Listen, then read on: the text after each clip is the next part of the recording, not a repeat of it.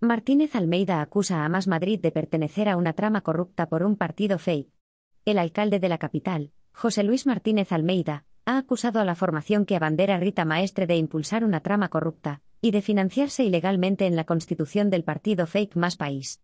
Las acusaciones del regidor llegan después de que Recupera Madrid, constituido por los tres ediles escindidos de Más Madrid, anunciara que denunciará al grupo que lidera Rita Maestre únicamente por financiación ilegal, por su carta financiera, no por falsificación documental en la Constitución de más país.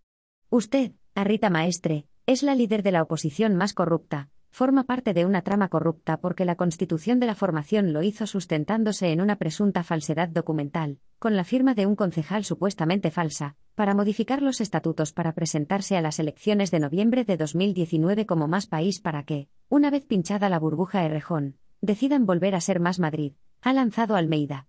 El alcalde también se ha dirigido a la bancada del grupo mixto, advirtiéndoles de que si no van a la justicia con los WhatsApp que tienen estarían encubriendo un delito de falsedad documental.